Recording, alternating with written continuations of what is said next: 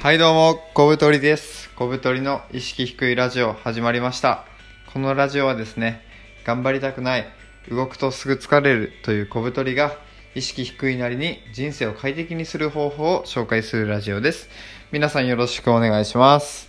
はい。実はですね、えーとこの収録は、えー4回目です。なん、なんでかわかんないですけど、3回撮って全部途中で止まってたんですね。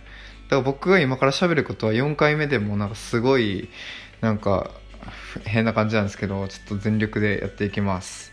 はい。今回はですね洗濯乾燥機について喋っていきたいと思います。皆さん洗濯乾燥機って何か分かりますかね？えっと、普通の洗濯機に自動乾燥がついた家電のことですね。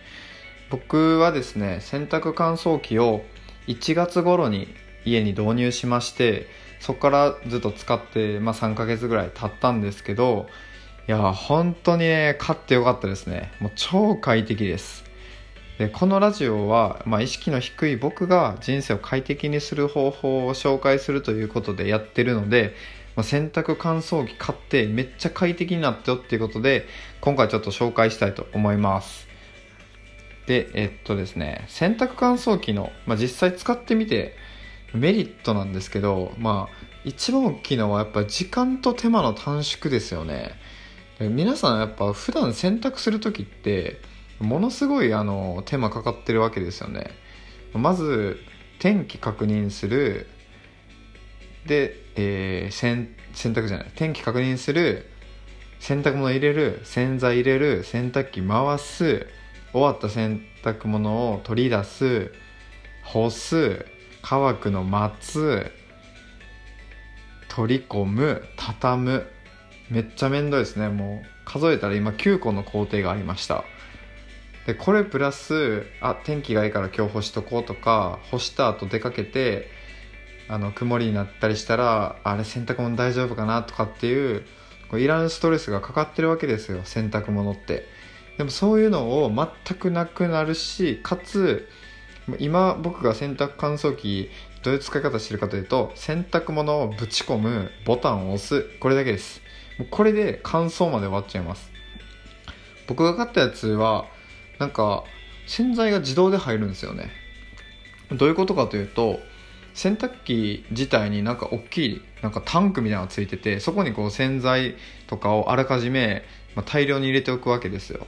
で洗濯の量に応じて勝手に洗濯機が判断してこれぐらいの洗濯物に対してはこれぐらいの洗剤量でいこうみたいなのを自動であの投入してくれるのでわざわざ計測して入れる必要もないしなんか超楽なんですよね。もう本当に入れて洗濯物でボタン押すだけ。もうこれだけです。もう超楽っすね。でもう手間とか時間とかが全然かかんなくなりました。でやっぱりあのデメリット多いわけですよ。洗濯物を干すのとか。冬場は手寒いし。わざわざ面倒くさくないですか？天気考えたりとか。そういうのがもうなくなってめちゃめちゃ快適になりました。で洗濯乾燥機本当おすすめです。まあただ洗濯乾燥機のデメリットの最大のデメリットはやっぱちょっと高いってことですね。どうしても初期投資にお金がかかってしまうので、まあ、それだけ僕はえっと22万ぐらいしました洗濯乾燥機。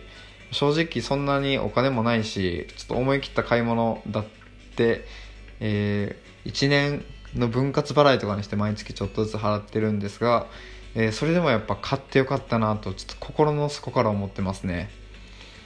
洗濯ちょっと面倒くさいとか嫌だなって思うことがある人はぜひ使ってみてほしいです。でちょまあちょっとおまけなんですけどここからは。あの洗濯をさらにこう快適にする方法っていうのがありまして実はあの洗濯物を畳まないっていうことなんですね。皆さんあの洗濯物取り込んだら畳んで片付けると思うんですけど本当に畳む必要があるのかっていうのをちょっと考えてほしいんですよね。例えばパンツとかまあ男性の場合ですよ。パンツとかあと肌着とかって別にシワになってもいいじゃないですか。人に見られるもんでもないし。なので僕は箱を作ってそこにもう全部掘り込んでます。しかもそれは全部同じ種類のやつをパンツとか全部同じ種類を準備して同じもの5枚ぐらい買ってますね。でそれを全部もうぶち込むだけでいいので靴下とかも全部同じやつ履いてて僕無印のなんかグレーのやつを5枚買ってるんですけど5セットか。靴下の箱にもうぶち込むだけ。いちいち色のペアリングしたりとか組み合わせで片付けたりとかっていう手間もなくもう畳まずにもうそのまま洗濯洗濯機から取り出して仕分けしてもう箱にぶち込むだけなんで超楽です。なので皆さん結構まあ洗濯乾燥機買うのってすごいお金かかるんで気軽にはできないとは思うんですけど、まあ、洗濯物をま効率化するっていうことで畳む必要のないものは畳まない。どうやってするかというとカゴを作ってそれに入れるっていうのがめっちゃおすすめです。ぜひぜひやってみてください。はい。今回は、えーと、洗濯乾燥機プラス洗濯物を畳まずに効率化しようということについて説明しました。皆さんよかったらぜひ取り入れてみてください。では次の放送でお会いしましょう。さよなら。